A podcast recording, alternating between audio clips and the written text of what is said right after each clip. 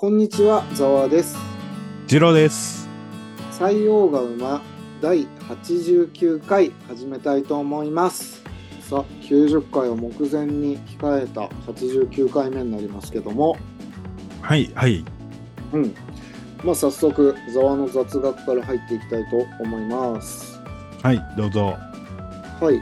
えーとですね、日本のですね、玄関扉は外開きのものが多いんですよ。で、アメリカやヨーロッパは内開きの扉が多いんですね。うん。うん、うん、うん、これは何ででしょうって話なんですけど、海外では内開きが圧倒的に多い。で、日本は外開きが圧倒的に多いんですよ。うん。わかった。えーっと、敵に狙われるからや。おお、理由が2つありまして、はい。敵に狙われる方が最初に出るとは思いませんでしたけど、あ、ほんまっすか。うん、要するにですね、はい。あの日本は平和だったんですね。あと、あれですよね、昔は、その、あの、蔵とかは、あの、そういう扉やったけど、引き戸が結構、日本は多かったんじゃないですかね。うん。まあその強盗とかね犯罪者が入ってこないように、うん。まあ海外ではその机とか椅子とか、この内開きだったら入ってこれないようにそのうん。やれるわけですよね。うん。じゃあなんで日本はうん。日本だって内開きでもいいじゃんそしたら。日本えだから平和やったからってことなんじゃないですか？まあ平和だったからでもいいんだけど圧倒的に外開きが多いんだよ。別に内開きでも別にいいじゃん。おーなるほどえ他にも明確な理由があると？あ明確な理由がありますよ。僕はこっちが最初に出ると思いましたけど。え仏壇？あ違います。まあ普通にですね、はいはい一周されたな普通にですね、あの、うん服を脱ぐ文化なんで邪魔になるんですよ、内開きだと。ああそっかそっかそっかそっか。あわかったわかったわかったわかった。あーなるほどね。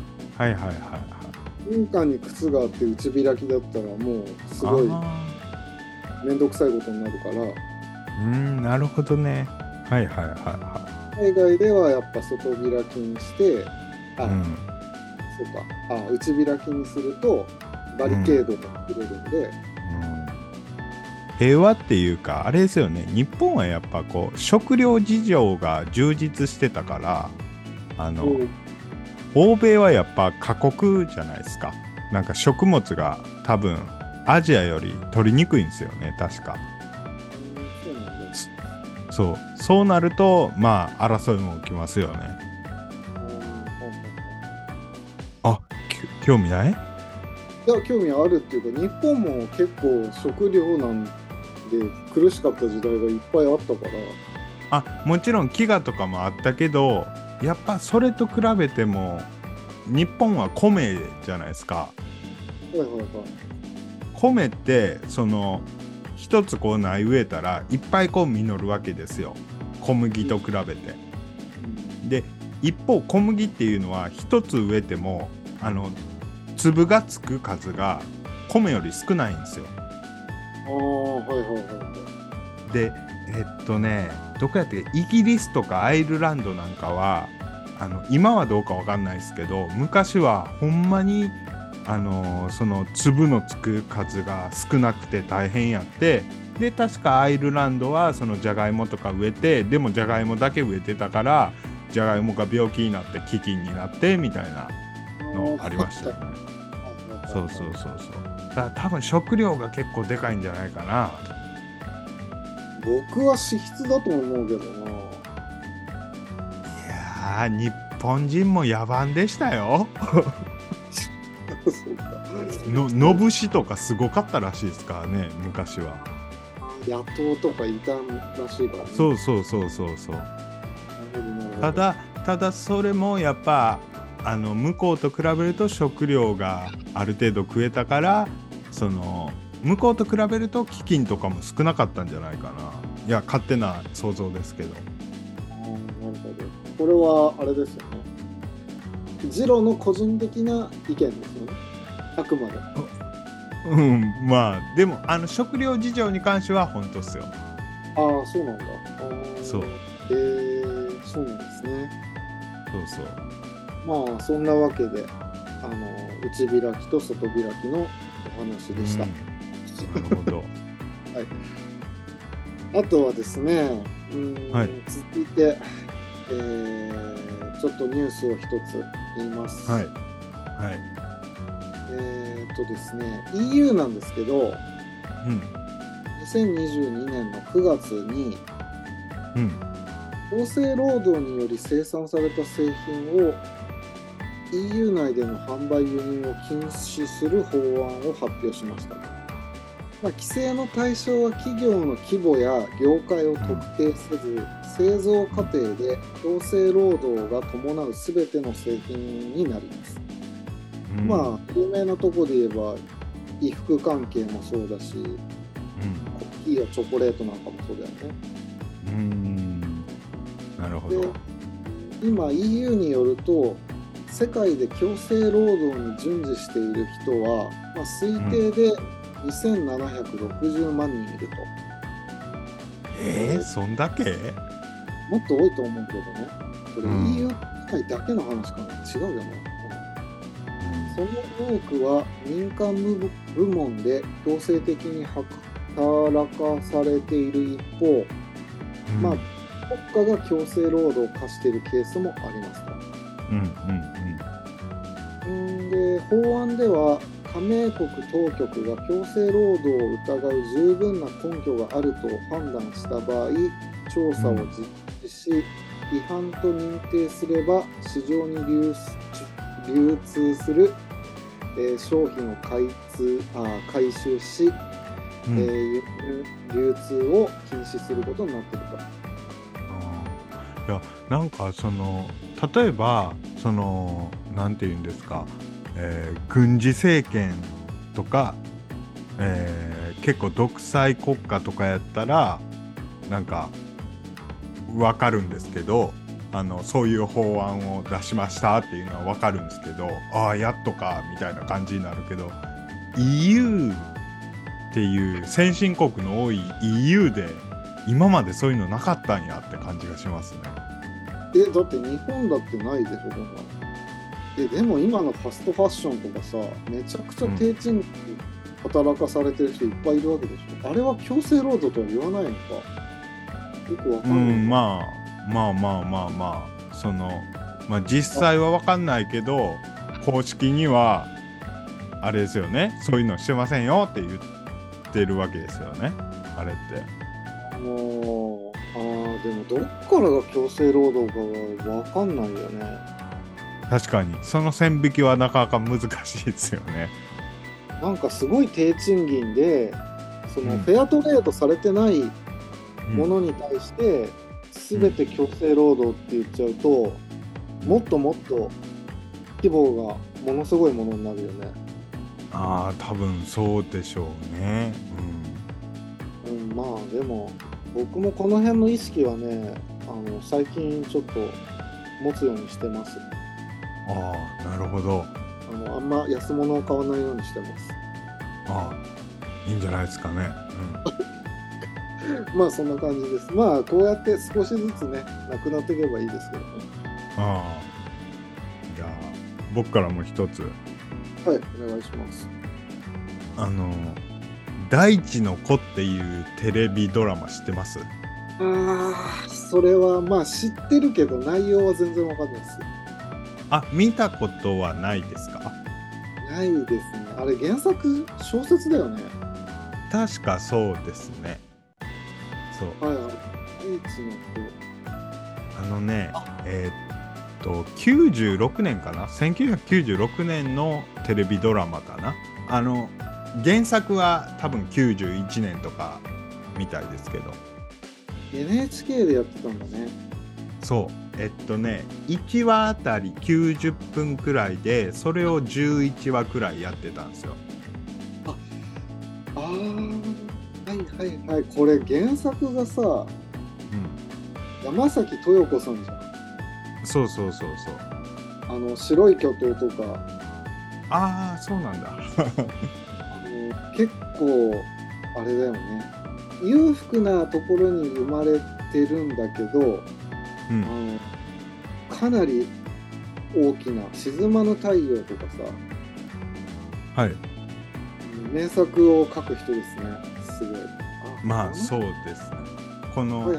だ大地の子ってまああのざっくり言うと、えー中国残留孤児の話なんですよ。おーおーでその主人公は中国、えー戦第二次大戦中に満州に渡った、えーある家族の、えー長男、まあ、うんって言っても10歳ぐらいかな、うん。がそこからスタートするんですけど。であ、えーもちろん日本人で。でそれで、えーっともう戦争に負けたってなってソ連が攻めてきて、えーでそのまま、あのー近所の人とか家族とかもう殺されちゃってで残留孤児になってすごい心優しい、えー中国人のお父ちゃんお母ちゃんに育てられてみたいな話なんですよね。これ全部これ結構長いよねだからその90分かける11話ぐらいです。おお結構ボリューミーですね これ Amazon プライムで確か見れますね。あでも NHK オンデマンド契約してないと見れへんかな。あそうだよね多分そうだよいやこれねすごいやっぱこの山崎豊子さんすごい骨太な人でそのあの多分こんな映画あのい今2023年現代やと多分作れないんですよね。そのな何が問題？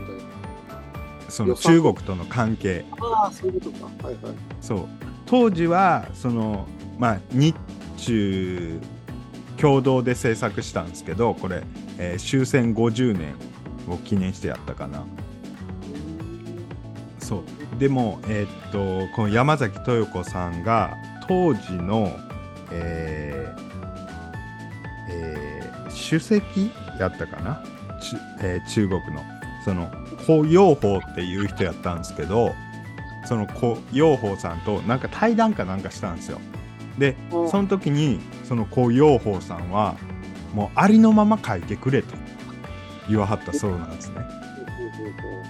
だからもうこの胡陽鳳さんがそういうふうに言ってくれなかったら実現しなかった話なんですけどへえそうなんだそうもうこのドラマ中ではねこの、えー主人公の男の子、まあ、中中国の中国人に育てられて名前ルー・イーシンっていう名前になったんですけど中国人として育てられたけどでも日本人やからっていうことでいろんな迫害を受けて中国で。そうだろうなでで中国共産党ですよもうで戦後あのーえー国民党と共産党がぶつかったりとか、えー文化大革命とかがあったりとかそういう時代を生き抜いた残留孤児の話なんですよ。めちゃくちゃいい。僕あのこれ初めて見たの当時僕小学校か中学生ぐらいだったんですけどもううん。ボロボロ当時から当時泣いてたんですよ。あそうなんだ。へでえ今回久々にあ見たいなと思って見たら、まあ、これまたボロボロ泣いてもて。あのねぜぜひ見てほしい。これは。学生時代見てた時と感じ方とか結構変わりました？いやもうやっぱ違いますね。その後半は結構やっぱこう時代のその、えー国際関係の話とかも結構出てくるから子供の頃は僕あんまり後半はあんま泣けなかったんですよ。うん。でも今はある程度やっぱその国際その戦後の歴史とかあのある程度は頭入ってるからやっぱそういうのを踏まえてみるともうもうすごい感動がともう止まらない感じでした。でもその子供の頃見るにしては随分ませた子供だったんですね、いやでもねあのー第1話第2話あたりは全然多分子供でも見れるんじゃないかなあなんかなんか主人公の子大変なんやな。ほんでこの育ての親の人とかすごいいい人やなみたいな。ああ、いやまあ普通に自分のことで考えてみると、あの、ドラえもんとか見てたんで、うん。全然こういうテーマの作品は子供の頃見てなかったですね。いや僕もねたまたま見たんですよ。たまたま見たら引きつけられて最後まで見てもらえもそううねもうおと育てのお父さんがねもうこの主人公に向かって「ルイシンイシンイシン」っていうのがねもう頭から離れないですよね。お父ちゃんがすごいいい人なの。でそれとは別に日本の血のつながったお父さんもいて生き残ってて。はい。でそこでいろいろ人間ドラマが生まれるっていう。いやー、いいじゃないですか。いや、ちょっと見たいな。いやこれはねほんまその NHK オンデマンドを1ヶ月だけ契約してでも見る価値全然ありますよ第一の子いや僕もうもともとその山崎豊子さんの作品はすごい好きなんですよ。対策ばっかり書いてるから。ああなるほど。一回見始めるとめっちゃ長いんですけど、うん、うん面白そうだなと思って。ちょっと。いやもうもうあかんちょっと思い出しただけでちょっとうるっときてしまうマジで本当そんな感動するんだ。俺はね、はい。もうお父ちゃんが育てのお父ちゃんがすごすぎる。本当に。何回目ですか？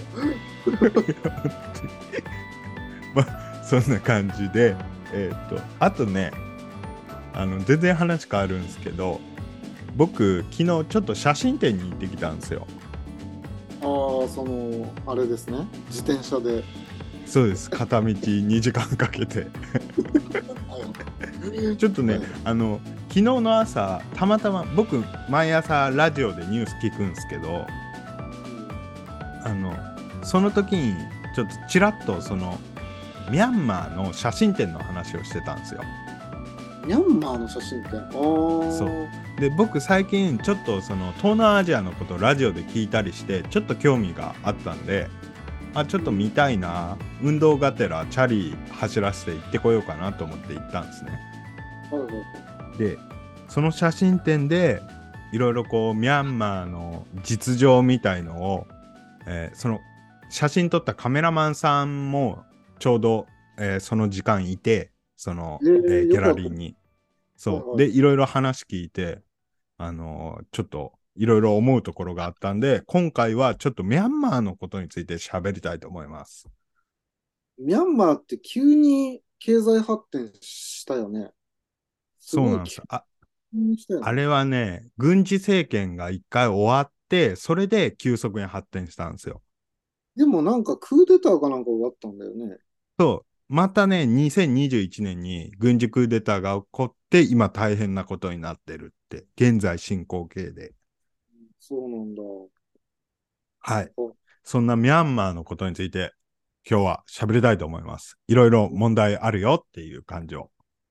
はい、お願いします。意外とね、ミャンマーのことって知ってるようで、そんな知らないですよね。近いですけど。近いですよね。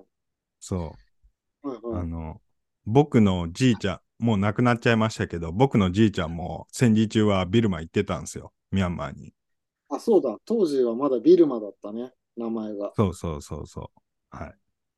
じゃあ、まず、ミャンマーの、えー実情、え実情じゃない。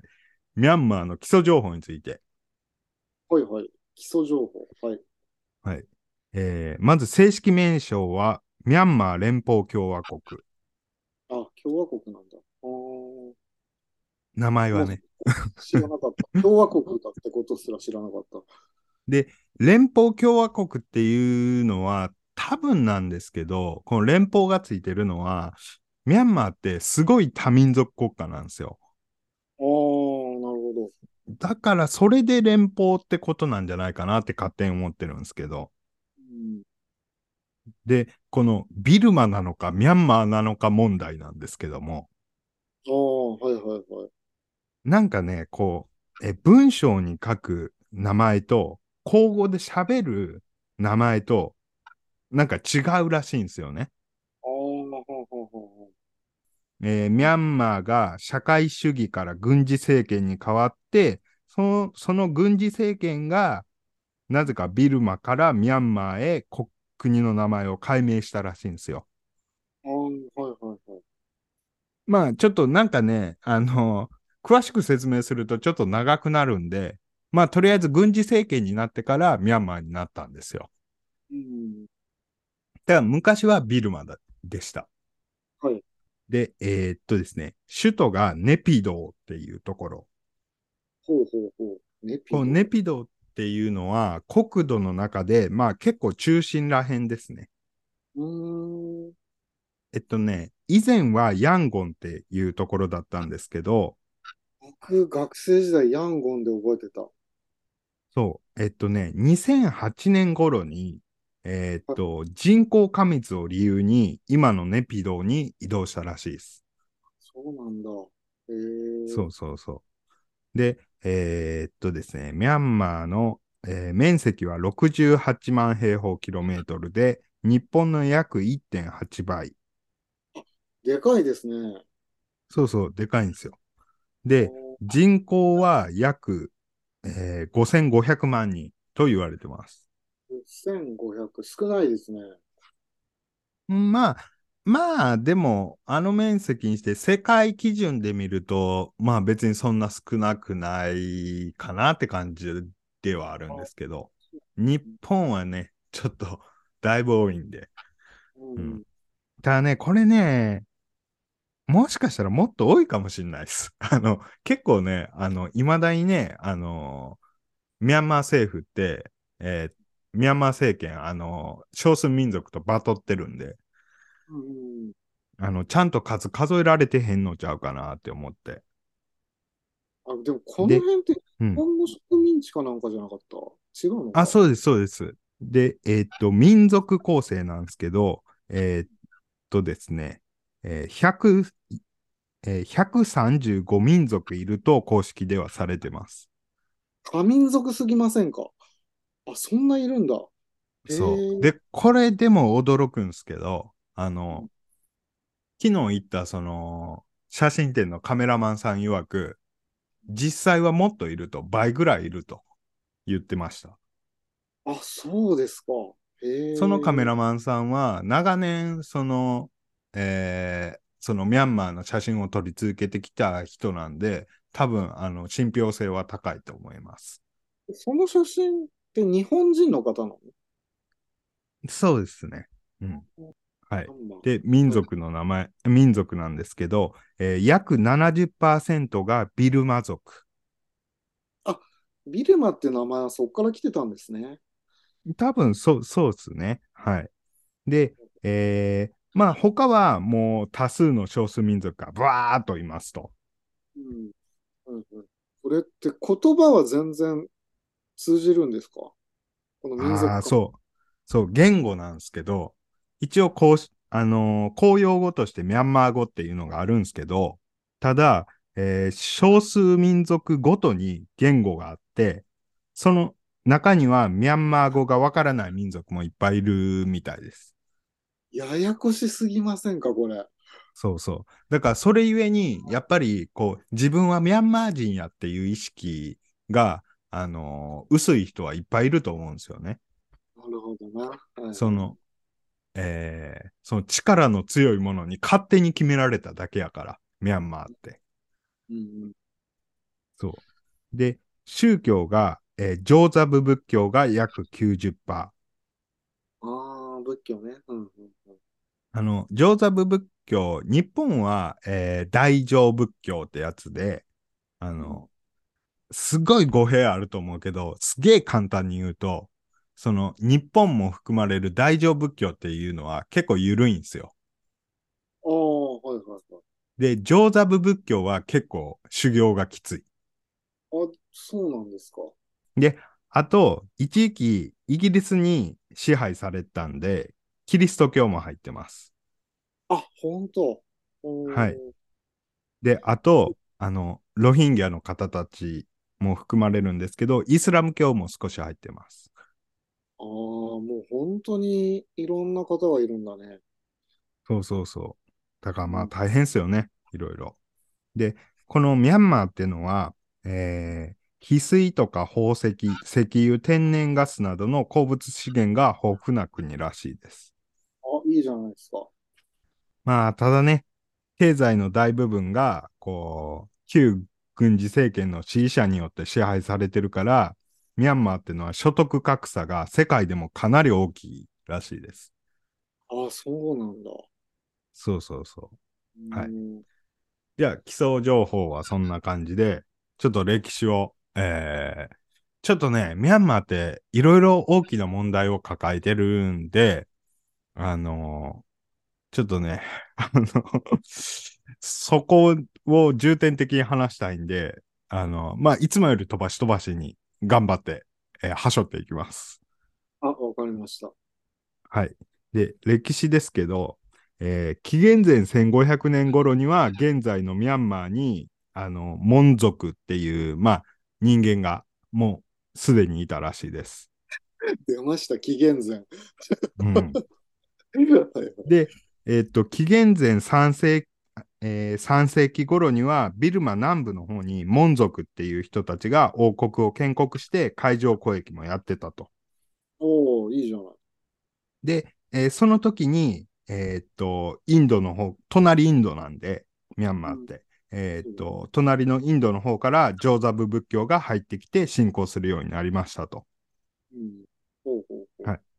で、その後、紀元、紀元後7世紀には、ピュー族っていうのが国を建国して、で、えーさらにその後、1044年、えービルマ族っていうのが入ってきて、えーこのビルマ族っていうのが、えービルマ族最初の王朝、パガン王朝っていうのを樹立します。おお、はいはいはい。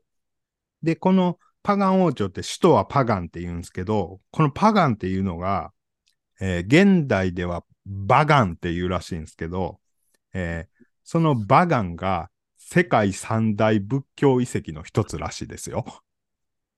ああ、バガン遺跡なんて聞いたことないけどな。とね、そのバガンと、あとアンコールワットと、あともう一つインドネシアの遺跡、この三つが、えー世界三大仏教遺跡らしいです。えー、そうなんですね。はい。で、えーその後13世紀になると、はい、13世紀、1200年代、えーこの上の方、アジアら辺で、中国ら辺で、こう、超力をつけてた奴ら、めっちゃ強かって侵略しまくってた奴ら。わかります？そうです、そうす。です。モンゴルです。もうね、アジアだけじゃなくて、あの、ヨーロッパとか中東の方もゴリゴリ、あの、削ってた人たちですね。うんだけ強かったんだろうね。いや、もうね、モンゴルは、まあよく言いますけど、もうほんま歴史上のバグっていうくらい、もう、もう超強かったんですよ、本当に。騎馬民族だよね。そうそうそうそう。もう当時、その馬乗れるっていうのは、なんか、なんかのラジオで言ってたけど、今で言うと戦闘機乗ってるようなもんみたいだったらしいですよ。そういうことか。ではいはいあのね、この騎馬民族、そう遊牧民の騎馬民族、馬に乗って戦うっていうのって、あくまで遊牧民発祥で、えーヨーロッパの人たちはそ、後からそれを真似して、騎士とかが馬乗るようになったらしいですからね。なるほどね。そうはいはい。まあまあ、それはいいとして。えーっと、で、えーまあ、モンゴルがやってきて、そのパガン王朝滅ぼされるんですけど、まあ、その後なんやかんやで、えー14世紀にまたビルマ族の王朝、タング王朝っていうのが樹立されます。うん。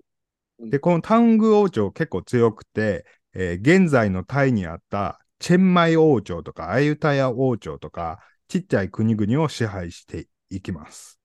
えー、アユタヤは行きましたよ、僕。はい。でえーまあでも17世紀には衰えていって滅亡しますと。うんで、一時期、えー最初に王国建国してた門族っていうのが勢いづいてくるんやけど、でも結局18世紀中頃、1752年に、えービルマ族がもう一回頑張って再統一して、コンバウン王朝っていうのを作ります。うん。これが、えーミャンマー最後の王朝となります。この王朝は、この後は、えーイギリスがやってくるんですよ。えっと、19世紀になると、えー横っちょが、えー西側にインドがあるわけなんですけど、このインドってイギリスの植民地にされてたんですよね。そうだね。はい。そう。で、えーそのよ、あのー右側にあるビルマに対しても、イギリスが植民地になれと迫ってくるわけですよ。で、ビルマは反発するんやけど、イギリスが、えー武力侵攻してきて、これで、えっとね、英面戦争っていう戦争が勃発します。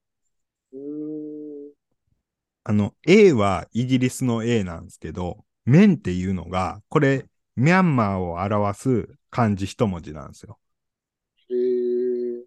えっとね、糸辺にお面の面って書いて、あ、ねそう。そう。これがミャンミャンマーを表す漢字一文字。え、でもこれっうんて全然イギリス圧勝じゃないの？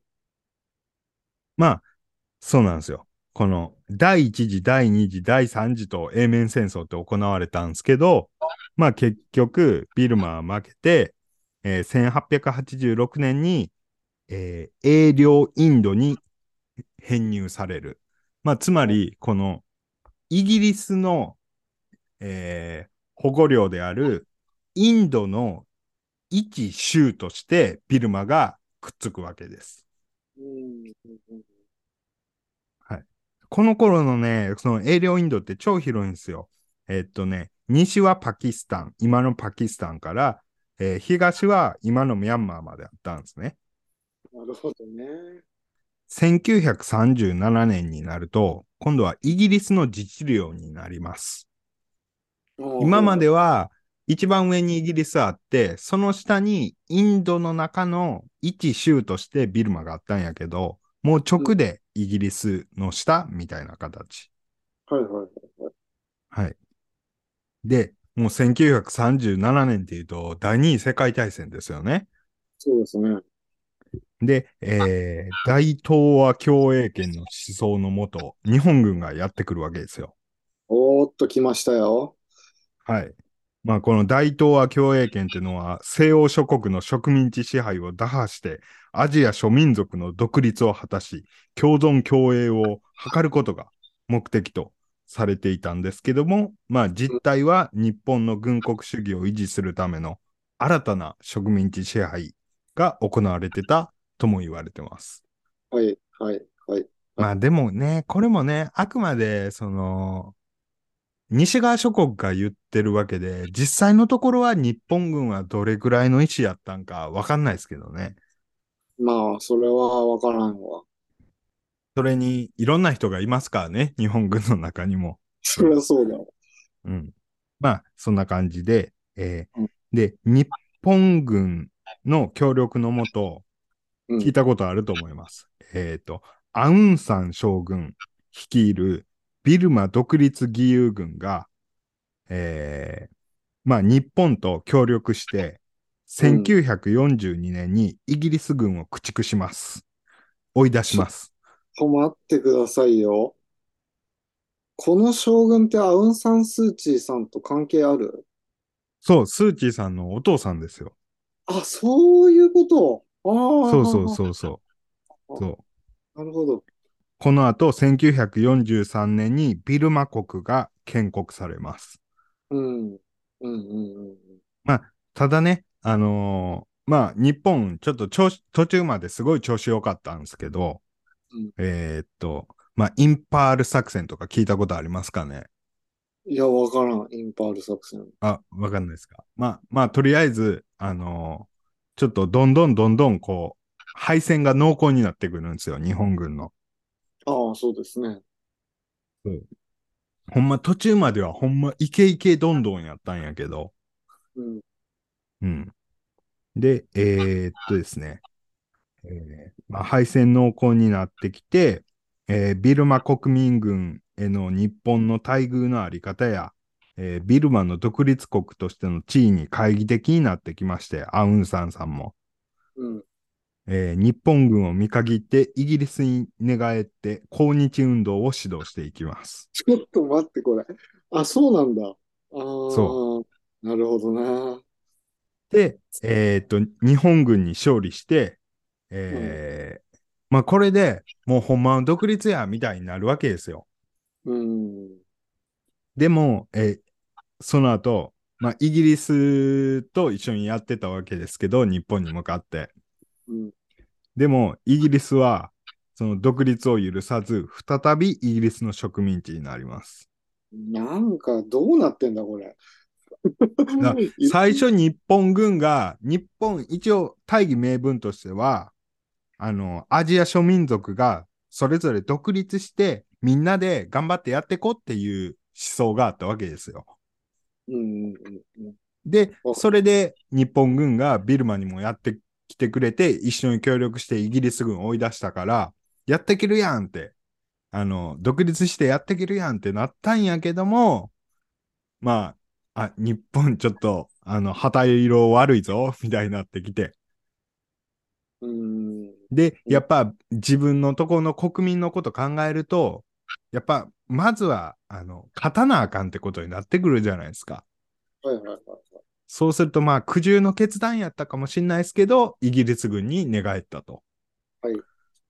はい。まあ、でも独立できずに植民地と。うん。うん。うん。で、えーっと、で、敗戦が確か千、えー終結が1945年ですよね。第二次大戦。で、その年の6月19日に、えー当時の首都ラングーンにてアウン・サン・スー・チーさんがお生まれになります。あ、そう、その頃か。ああ、そはい。そう。日本敗戦の年に生まれます。で、えあーちなみにこのススー・チーさんって、えー15歳からインドに渡って、うん。えーインドで、えー多分中学校、高校ぐらいまで、えー勉強して、で、うんその後、宗主国のイギリスのオックスフォード大学で、えー哲学、政治学、経済学を学んで、めちゃくちゃ優秀じゃねえか。いや、この人めちゃくちゃ優秀なんですよ。でう、んその後、アメリカのニューヨーク大学で、の大学院で国際関係論を専攻して、で、国連関係とかで働いたりして、で、その後結婚して、出産して、えー一時期、えー専業主婦になるんですけど、うん、えーその後なんやかんやで、えー自分のお父ちゃんのアウンサン将軍の歴史を研究し始めて、ほうほうほうほうほうほうほうえーその後、1988年に、えービルマでお母ちゃんが既得っていう連絡を受けてビルマに戻るんですよ。なるほどね。あで、ここで、あの帰ってきて、えースーチーさんが頑張ってくっていう感じですね。なるほどね。ああ。はい。すげえ人だな。そう、すごい人なんです。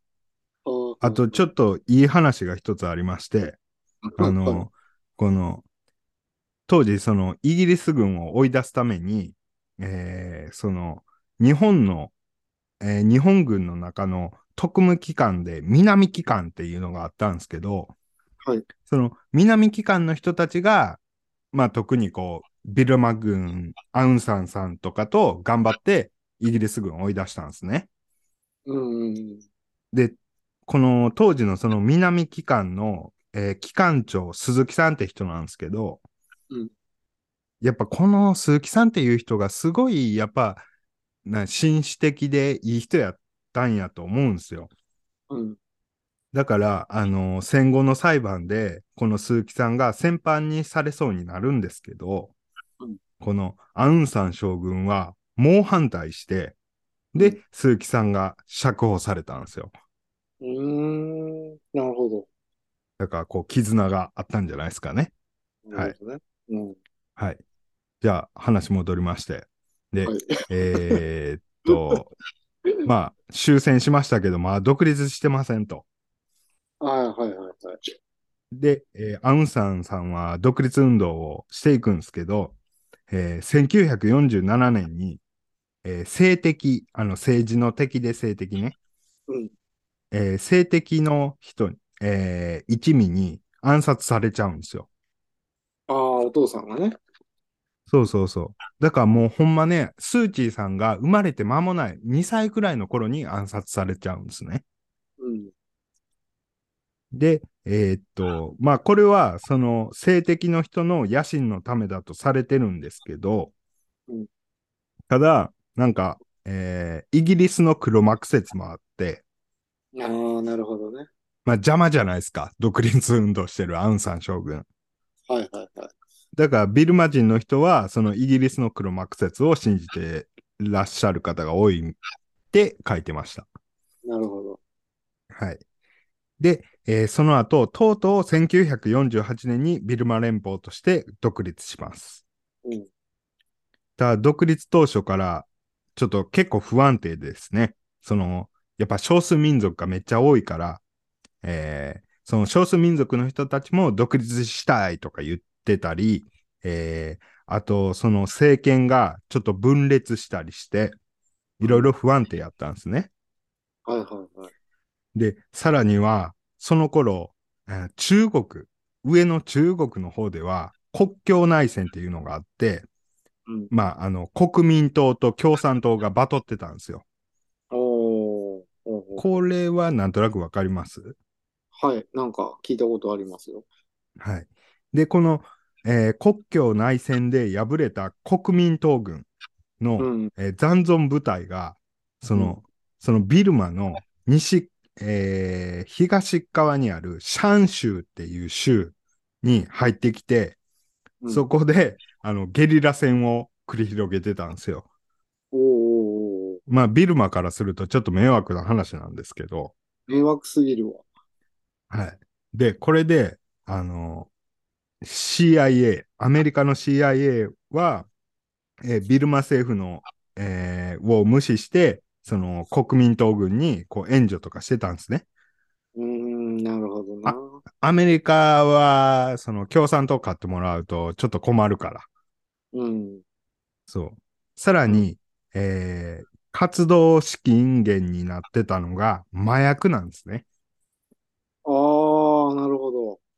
このシャン州って、すごい、えー、消し、消しがよく取れるんやったかな、確か。消しっていうとアヘンですか？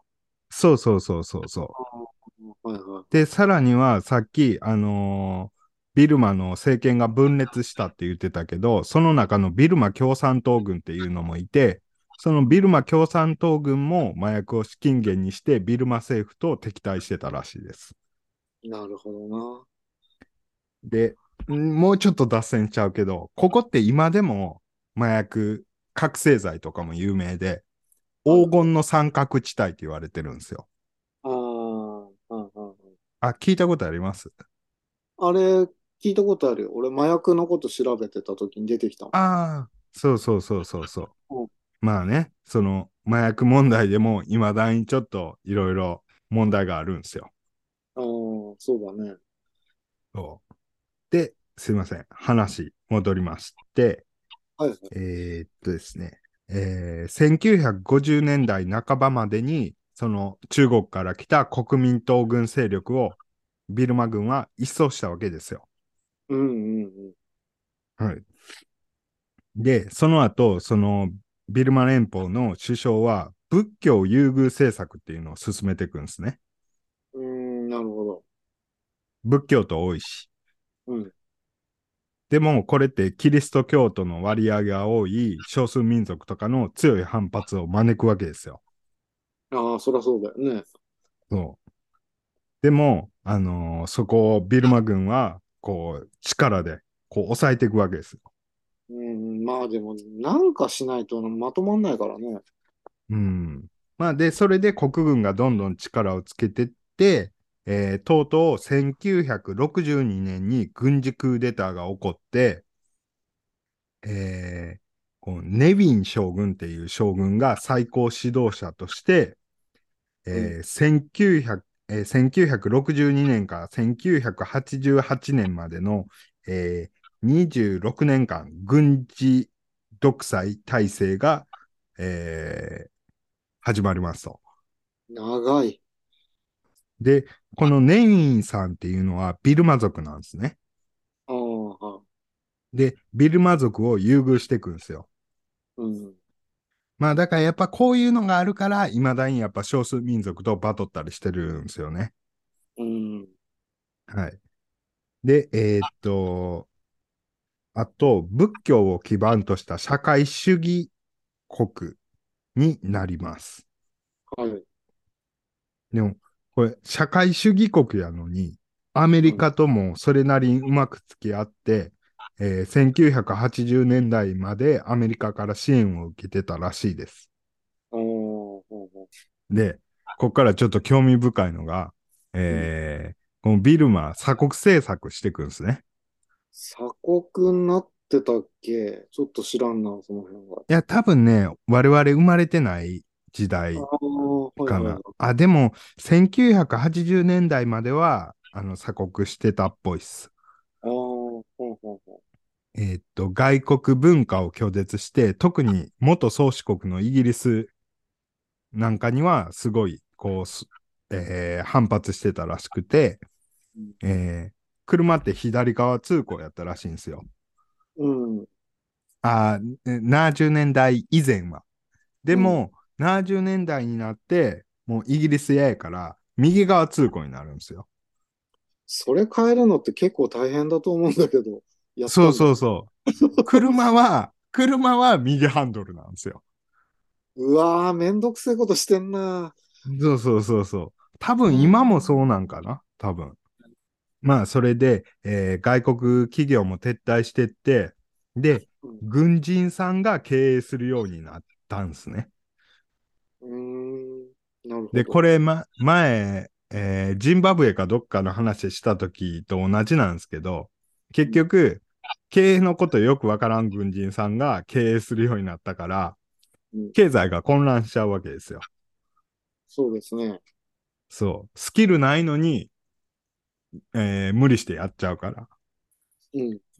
で、えー生活必需品の供給も不足するようになって、で、えーその軍部が粛清とかもしたりして、もう混乱混乱してって、うん。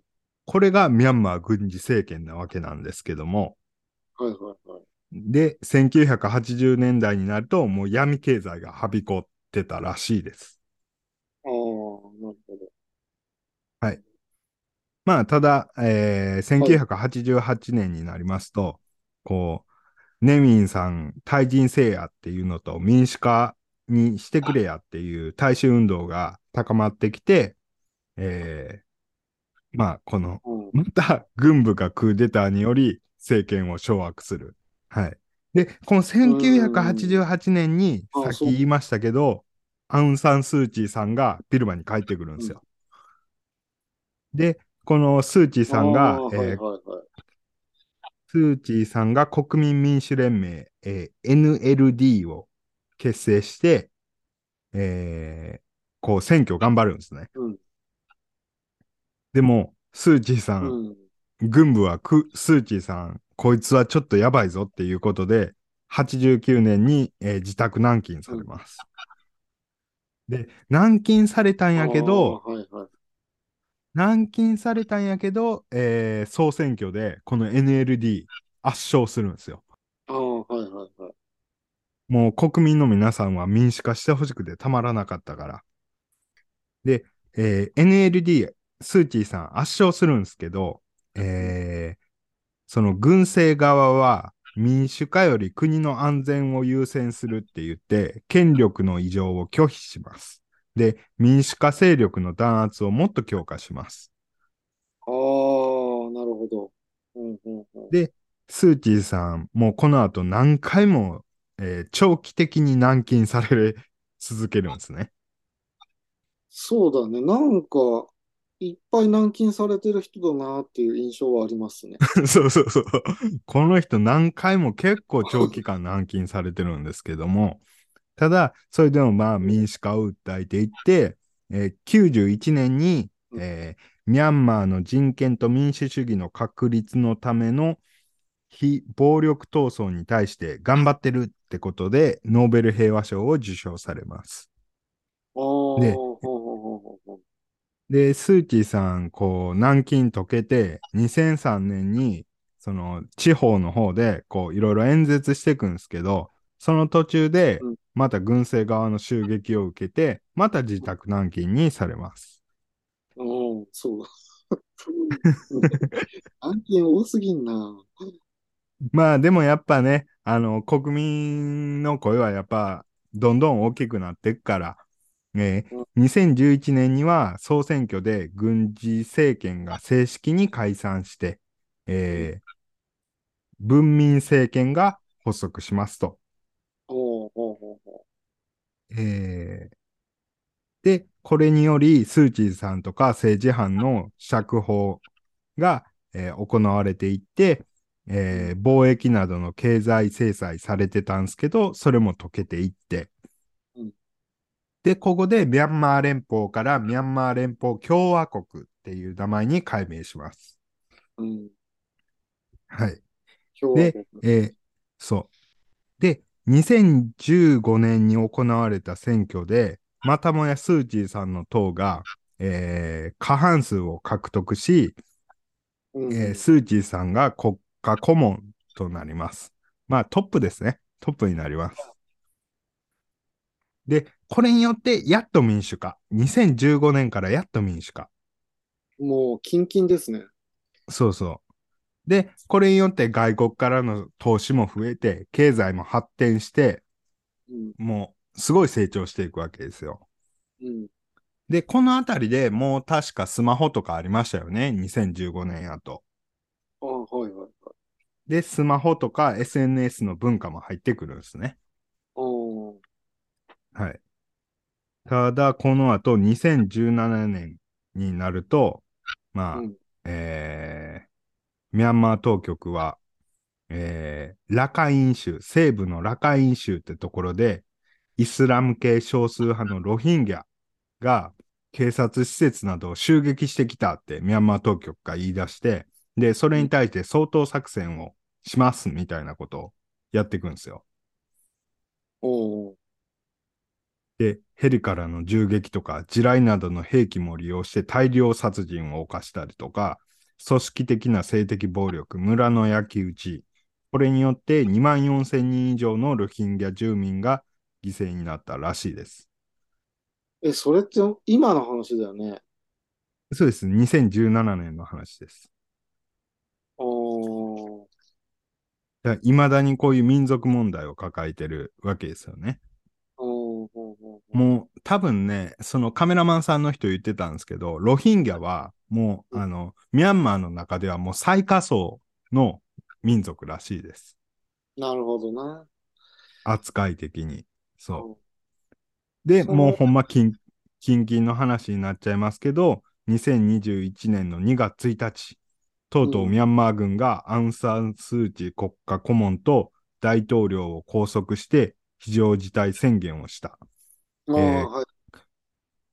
この言い分としては、まあ前の選挙に不正があったっていうことで、えー、あと、えーっと、その国軍のトップのミン・アウン・フライン最高司令官が、えーその政権を、その、えー前のその NLD のその政権から政権を移譲されたって言って、政権を、えー取りました。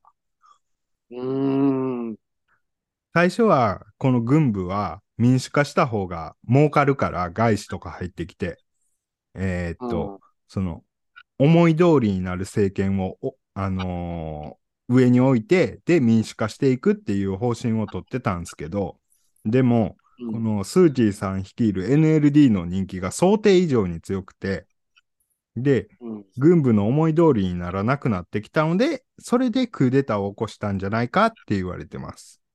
そうだと思います。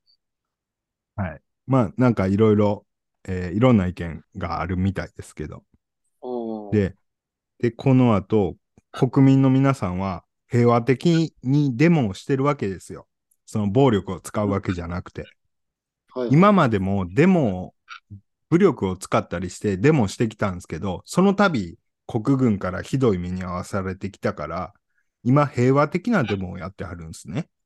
うん、でもこれも軍は武力で平鎮圧してるんで。すね。だから、その、なんていうんですか、あの、例えばプラカード持ったり、えーその、なんていうんですかね。よく、その、海外のデモとかで、その警官に暴力振るったりとかあるじゃないですか。ああ、はいはいはい。そういうことはせずに、その、暴力を使わずにデモしてるわけですよ。ああ、だから日本でやってるデモ行進みたいな感じね。あ、まあそうですね。そうですね。そうそうそう。あただ、軍はそれをち武力で鎮圧していくんですね。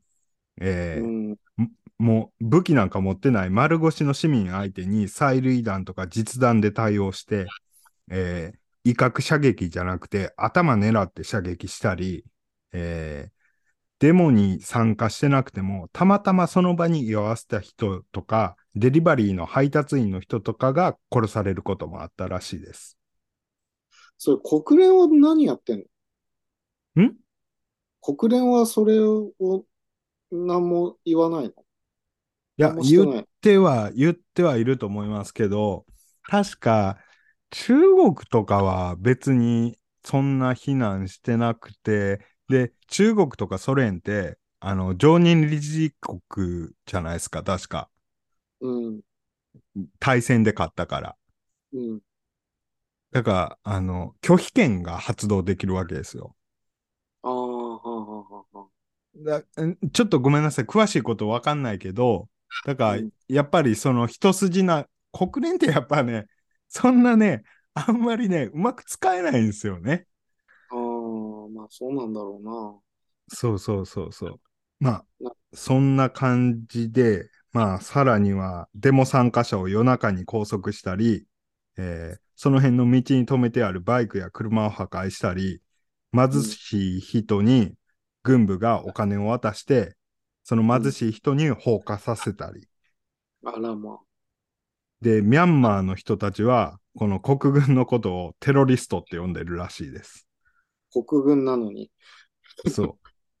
はいはいういや、もう、もうね、まあひどいっすわ。本当にひどい。で、これがもう今の話ですからね。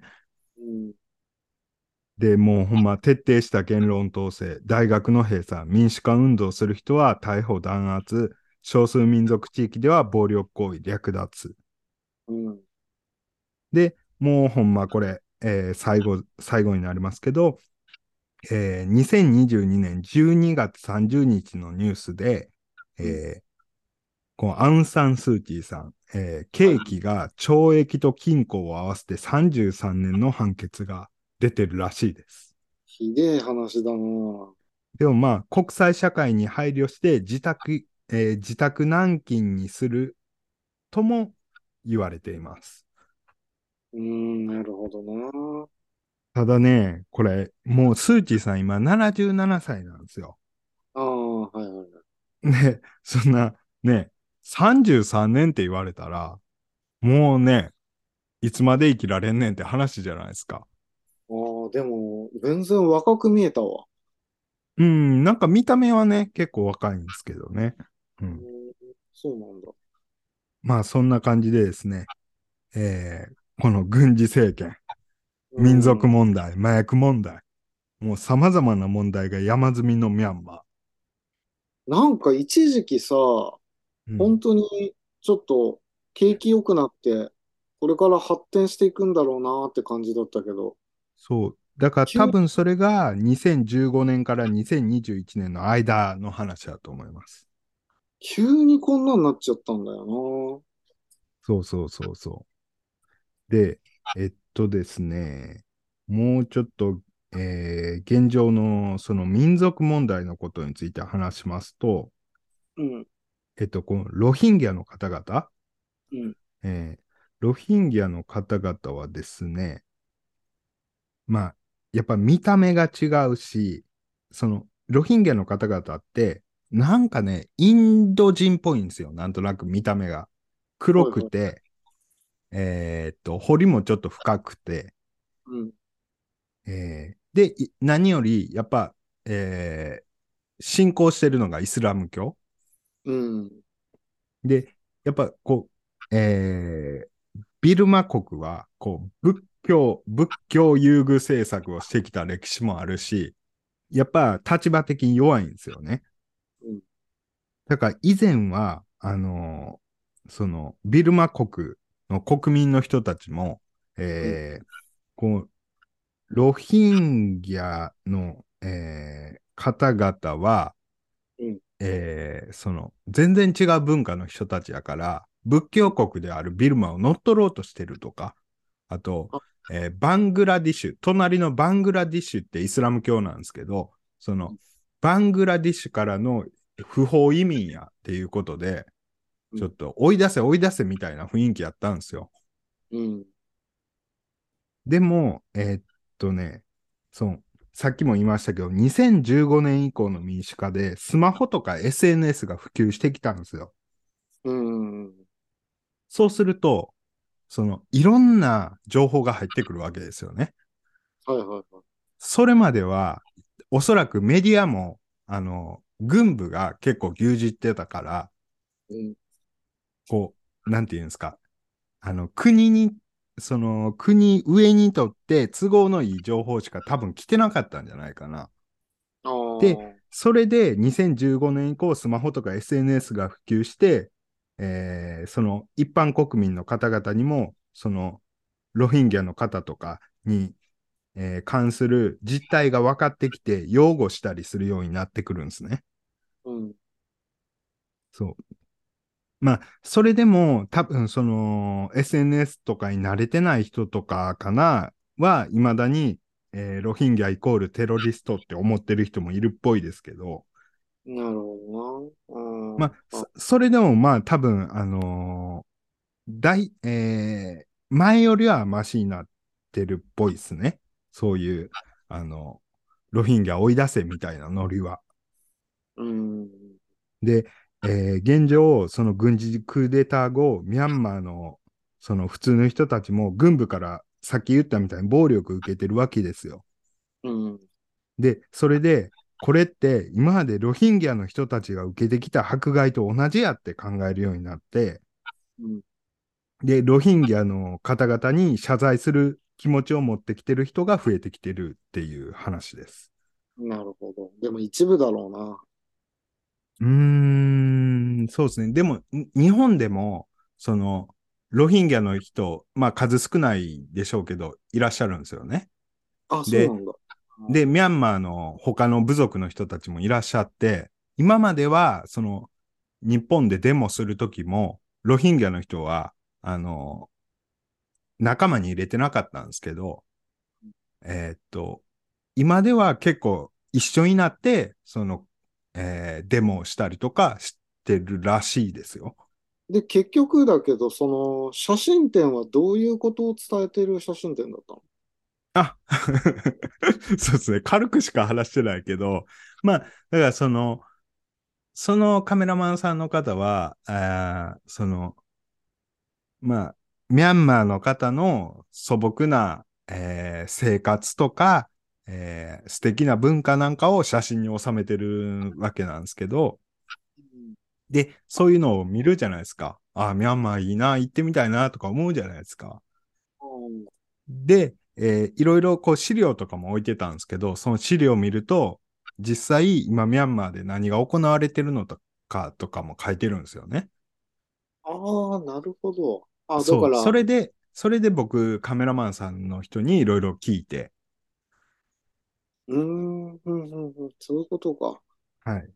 いや、なんか報道系のやつかと思っあー、えっとね、どうなんやろ多分そういう写真ももしかしたら撮ってはるんかもしれないですけど、その写真展に飾ってあったのは、なんかそういう素朴な写真やったりしましたね。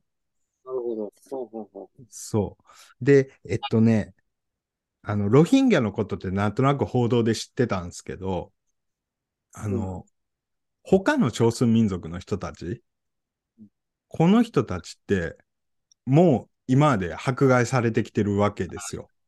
うん。で、あの、ミャンマーって、えっと、州、えー、州ってわかりますかね？中洲の数ね。はいはいはいはい。その、州っていうのと、管区っていう2種類あるんですよ。あの、管区っていうのは、管理の管に、えー港区とかの区。うんで、この管区っていうエリアは結構ち、えーミャンマーの中でも中央の方に固まってるんですけど、その管区っていうところは、もう国軍が結構抑えてるところなんですね。うんうんで、周りの州がいっぱいあるんですけど、その州は結構少数民族がいっぱいいるんですよ。うんで、そ、つまり国軍がまだ勢力下に置けてないエリア。うんだからあのーまあ今も、だからその州では、その国軍と少数民族の、えー武力組織なんかがバトってるんですね。うん。なるほどね。で、それで、あの、写真で一個見たのが、その、州のエリアに国軍が空爆してるカラーの写真です。だからもう昔じゃないです。最近の話なんですよ。うん。もうロヒンギャの話はニュースでなんとなく知ってたけど、あ、結構他の少数民族の人とかも結構その国軍にひどい目を合わされたり、まあ、その少数民族側からも結構もう武力で、あの、抵抗したりとか、いろいろバトルが繰り広げられてるんやなっていう。それがちょっと結構新鮮でしたね。うん。新鮮というか、あれだね。あちょ、ちょっと言い方あれやけど。まあ、そんな、ちょっとミャンマー、とりあえず大変なんですよね。今、そのそ少数民族の人もロヒンギャの方々も大変やし。で、一般市民、一般市民って分けるのもあれやけど、他の、えー中央の方にいる国民の人たちも大変やし。うん。そう。ちょっとこれをね、現状をね、あのーまあ、こういうことになってるよっていうのが、ちょっと伝えられたらなと思って話しました。写真展のその率直な感想はどうだったんですか？ああ、いや、すごく良かったですね。あの、入場料っていうかそういうのはなくて、えっと、なんか募金箱があったんですよ。で、そこに僕もちょっと募金したんですけどうん、で、募金してくれた人には、そのミャンマーのコーヒーと、あとポストカードを無料でくれはるんですね。あ、そうなんだ。そうそう。ちょっとコーヒー楽し、まだ飲んでないんですけど、ちょっと楽しみですね。いいですね。ミャンマーのコーヒーって飲んだことないな。うーん。そうそうそうそう。で、えちょっとこれ意識高すぎるかもしんないですけど、えーまあこのラジオ聞いてる人、まあまあそんな人数は全然多くないですけど、ちょっとね、その、ミャンマーの人たちに食料とか医療とか教育を提供する クラウドファンディングの URL を概要欄に貼ってもいいですかね？あ、構いませんよ。そうあの、やっぱ自分で募金するって一人じゃ知れてるじゃないですか。まあまあまあまあ、いいんじゃないですか？はい。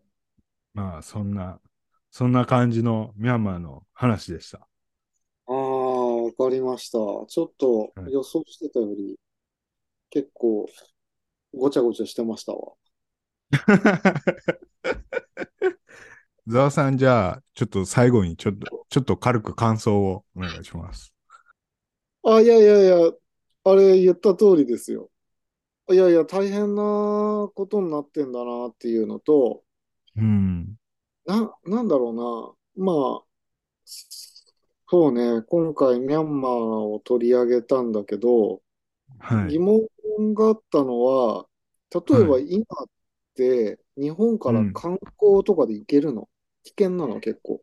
えっと、まあ、危険ではあるし、あと、えーなんかこの間ニュースでやってましたけど、その、なんかアーティストかなんかの人が捕まってたりしたじゃないですか。ああ、はいはいはいはい。だからまあ危険ではあるやろうし、あと確かね、どうやったっけな。まあ、行きにくくはあるんじゃなかったかな。一般人行けるんかな。ちょっとごめんなさい。そこの情報、ちょっとふふわふわしてます。あの、前知り合いが行ったことがあったんですよ、ミャンマーに。はい。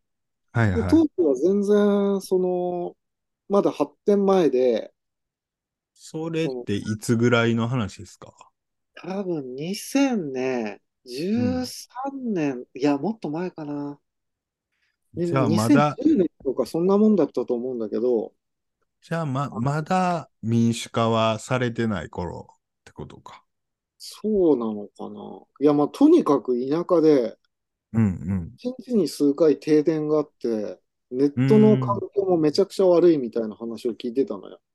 はいはいはで、あれよあれよという間にめちゃくちゃ発展してて、ああ、うんこのまま、なんか、すごい経済発展するんだろうなって思ってたら、い。やっぱ内戦っていうかクーデターとかがあって、うん。ああ、そんなに多民族国家だったんだっていうのも知らなかったし、うん。うん、なんか、あれですね、あの辺の周りの国ってさ、はい。まあ普通に行けるようなところ多いじゃない。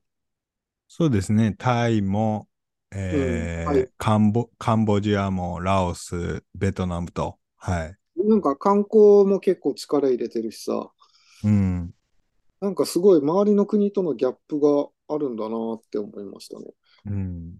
もしかしたら、地形的な問題ももしかしたらあるのかもしれないですね。あの、その川がいくつか大きい川流れてて、それによって民族がもともと昔からあの小さい集落がいっぱいあって、それぞれの文化があったりとか、うん。うん、もしかしたらそういう地形的な、うん、のもあるのかな、もしかしたら。まあでも今軍事的にこうね支配されてるっていうかなっちゃってるんでうん、どうどうすりゃいいのかなんかそういう話を聞くたんびにうん、あれですよね何もできないなって思っちゃいますね。うん。まあ、とりあえずじゃあクラウドファンディングに1万円入れてください。1万円ですか？もうねあのびっくりした今月の電気代に。あ、いくらでしたとんでもなく上がってる。あの、去年と比べたら、その、はいはいはい。使用量は去年より俺下がってたんだけど、ああ、ワット数が。ワット数は下がってたんだけど、電気代的には3000円ぐらい上がってた。ああ、でもまあ、うん、なるほど。うん、そうか。んいやー、これからまだ上がんのかと思うと怖いなぁ なるほどね。うん。あ、そうだ。あと2つだけ、ちょっとさらっと言いたいことが。え結構今回話してますよ。大丈夫ですか？ええ、あの、大丈夫です。はい。カメラマンさんが言ってはったんですけど、うんまあ、やっぱこう、ロヒンギャの問題とかちょっと前にあったけど、報道とかされてたけど、もう今では多分、そんなにしっかり覚えてる人少ないと思うんですよ。ではい。今ではそのウクライナとか、えートルコの地震とか。うん。いやもちろんそれもすごい大変な話なんですけどででもまあ少しでもなんか覚えミャンマーのことも覚えておいてほしいみたいなことをちょっと言ってはってでこのクラウドファンディングの募金とかも、えー僕と仲間で頑張ってやってるんやけどまあスズメの涙よねみたいなことを 言うてはって。まあなあ。ちょっとね。だからもうもう俺何も言えんくてもう最後頑張ってくださいとしか言えんくて、っていうかうん。今電気代の話をした自分が悔やまれるんだけど。順番逆？たかだか3000円上がったくらいで。まあ、うん、まあねあのそうそれは人それぞれの価値観やからあのその寄付とかもするのも別に個人日本ではね個人の自由やしそれは全然あの自分の意思尊重すればいいとは思うんですけどただちょっと僕僕実際にその話を聞いちゃったからちょっと少しでも応援したいなって思っちゃいましたね。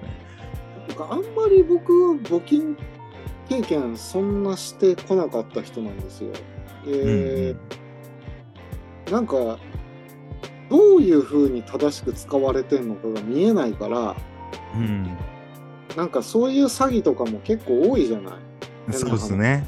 ううんん、だから、なんとなくその募金っていう形で関わるのは結構避けてきたタイプの人間なんですけどはいはいはい。どうなんだろうね。でも他にやれることってそんなないんですよね。いやだからそれこそそれこそ例えばなんかどっか他の国で問題がありますってなった時にあの自分で別にお金出さなくてもさっき俺が言ったみたいにそのそういうクラウドファンディングとかやってるとこがあったらそれをちょっとペッと添付するとかなるほど、うんそう。あと、うん。やっぱり僕が僕が貼るそのクラウドファンディングもその、うん。